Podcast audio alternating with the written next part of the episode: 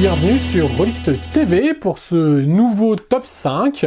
Donc après la sélection de 5 jeux médiévals fantastiques, dont vous retrouvez le lien pour regarder la vidéo dans la description, nous vous proposons aujourd'hui de nous intéresser à un autre grand volet des mondes imaginaires, à savoir la science-fiction. Définition extrêmement vaste, nous avons, et pour le bien de cette vidéo, défini la science-fiction sous 5 grands critères, et nous avons opté pour un jeu dans chacun des critères. Bien évidemment, ils possèdent tous les qualités nécessaires pour représenter le genre en fonction, mais la liste n'est pas exhaustive, et c'est ainsi que nous ne parlerons pas de Shadowrun, Berlin 18, Polaris, qui ne sont pas forcément dénués de qualité, mais que nous avons volontairement laissé de côté car un peu plus connus. Alors donc les 5 types de jeux choisis sont bien évidemment le Space Opera, un incontournable, mais également l'anticipation, le cyberpunk, la hard SF, et enfin le post-apocalyptique. Donc c'est parti pour un petit tour d'un jeu pour chacun de ces styles. Donc dans le style opéra, euh, l'un des styles les plus difficiles à choisir, puisque sûrement l'un des plus vastes et des plus représentatifs euh, du monde de la science-fiction, il a fallu faire un choix parfois difficile, euh, et l'option a été de suivre ce que mon cœur disait, de retourner vers un, amour de jeunesse. Et donc le grand vainqueur est Fading Sons, la geste du futur, que vous voyez ici dans l'édition multisime. J'y reviendrai tout à l'heure.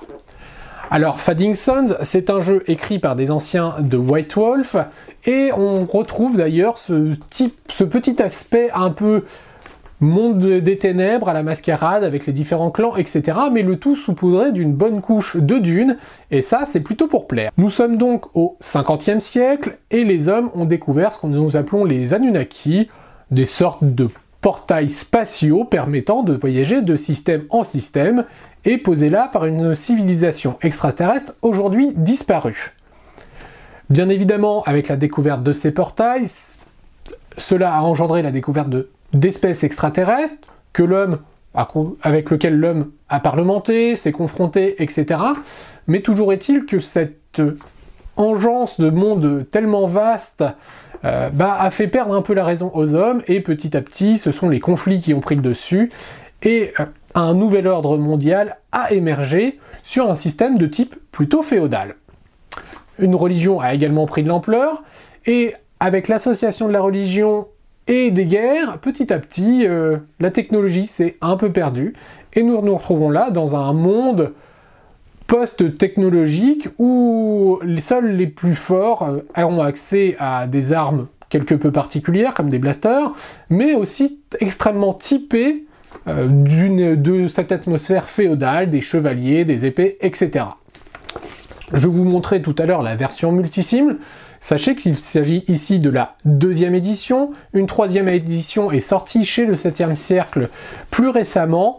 J'avoue avoir une petite préférence pour la version multisim de par ses illustrations qui sont pour moi plus dans la richesse du thème et plus dans l'atmosphère un peu à la dune, bien que la version 7 euh, cercle soit extrêmement bonne.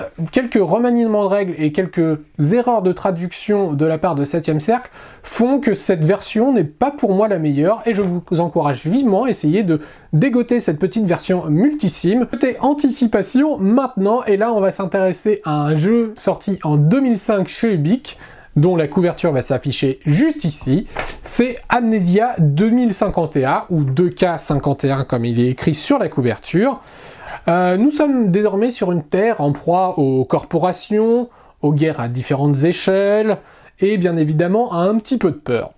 Les ressources naturelles se font de plus en plus rares et sont source d'enjeux parfois assez musclés.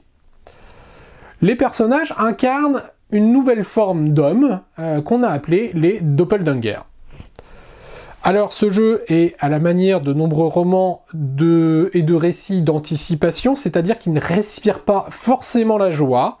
Et si le jeu est parfois un peu fouillis, le monde euh, et les concepts qu'il développe sont extrêmement intéressants. Et c'est pour ça que je vous encourage vivement à vous pencher sur cet univers d'anticipation. Côté cyberpunk maintenant, nous allons retourner vers le 7e siècle dont je vous parlais tout à l'heure. Décidément, ils sont fort présents dans cette vidéo science-fiction. pour un jeu sorti en 2007, à savoir Kuro. Alors Kuro, comme vous pouvez le voir légèrement à cette couverture un peu cyberpunk, mais le tout est matiné d'une petite touche très japonisante. Là entre les eaux euh, de Blade Runner, de Bienvenue à Gataka, mais le tout saupoudré d'une petite touche de Akira Ghost ou de Ghost in the Shell. La technologie a énormément évolué d'ici 2047, euh, et on va s'intéresser principalement au prisme du Japon isolé. Et isolé pour quelle raison? En fait, le 4 mai 2046, un accident survient euh, dans la Corée qui envoie bizarrement un missile nucléaire au-dessus du Japon. Je ne vous dirai pas euh, la raison de cet accident, comme on dit. Toujours est-il que le missile ne va pas toucher le sol, mais va éclater dans le ciel, faisant un flash euh, extrêmement lumineux et propageant une onde électromagnétique qui, on va le voir, euh, bah, va changer quelque peu les choses. Il faut savoir que Kuro, sorti en 2007, est le premier pan d'un jeu complet, même s'il est entièrement jouable seul, mais le jeu complet s'ajoute, s'agrémente euh, de Kuro Tensai, sorti en 2009, toujours chez le 7ème cercle.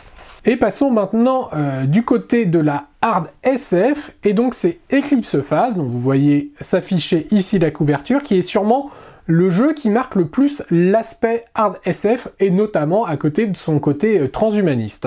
Alors, il y avait également euh, Transhuman Space, qui était sorti il y a de fort nombreuses années, mais Black Book a sorti Eclipse Phase, et on doit dire que le jeu va très en profondeur sur le sujet.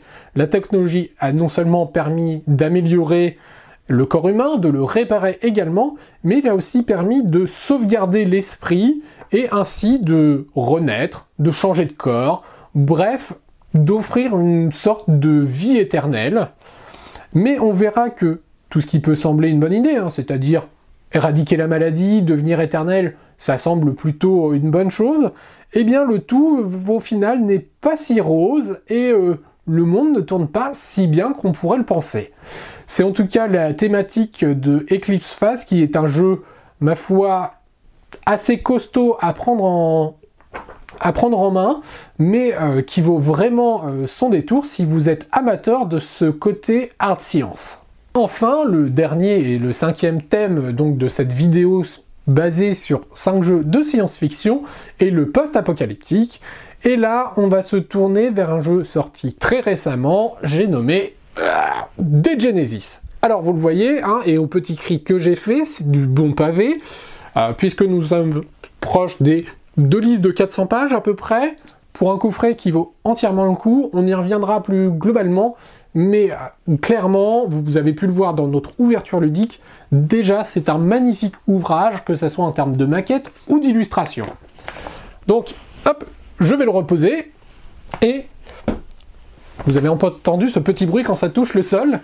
Alors, euh, pourquoi ce choix? Eh bien tout simplement car nous sommes euh, vraiment dans un monde dévasté euh, par une apocalypse qui a eu lieu en 2073, donc on a encore quelques années euh, pour voir arriver tout cela, mais le setting prend place 500 ans après cette apocalypse, et les survivants des survivants émerge une nouvelle civilisation. Si nous sommes 500 ans plus tard après cette apocalypse, les stigmates sont encore extrêmement présents.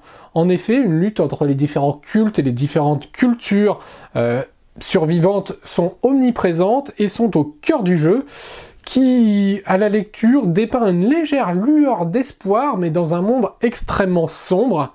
En tout cas, c'est ce que propose euh, Degenesis, qui est réellement un mélange entre les univers de médiévaux fantastiques, un peu des univers post-apo à la Mad Max, un brin de touche de steampunk, et le tout dans un plumage qui est, ma foi, fort agréable.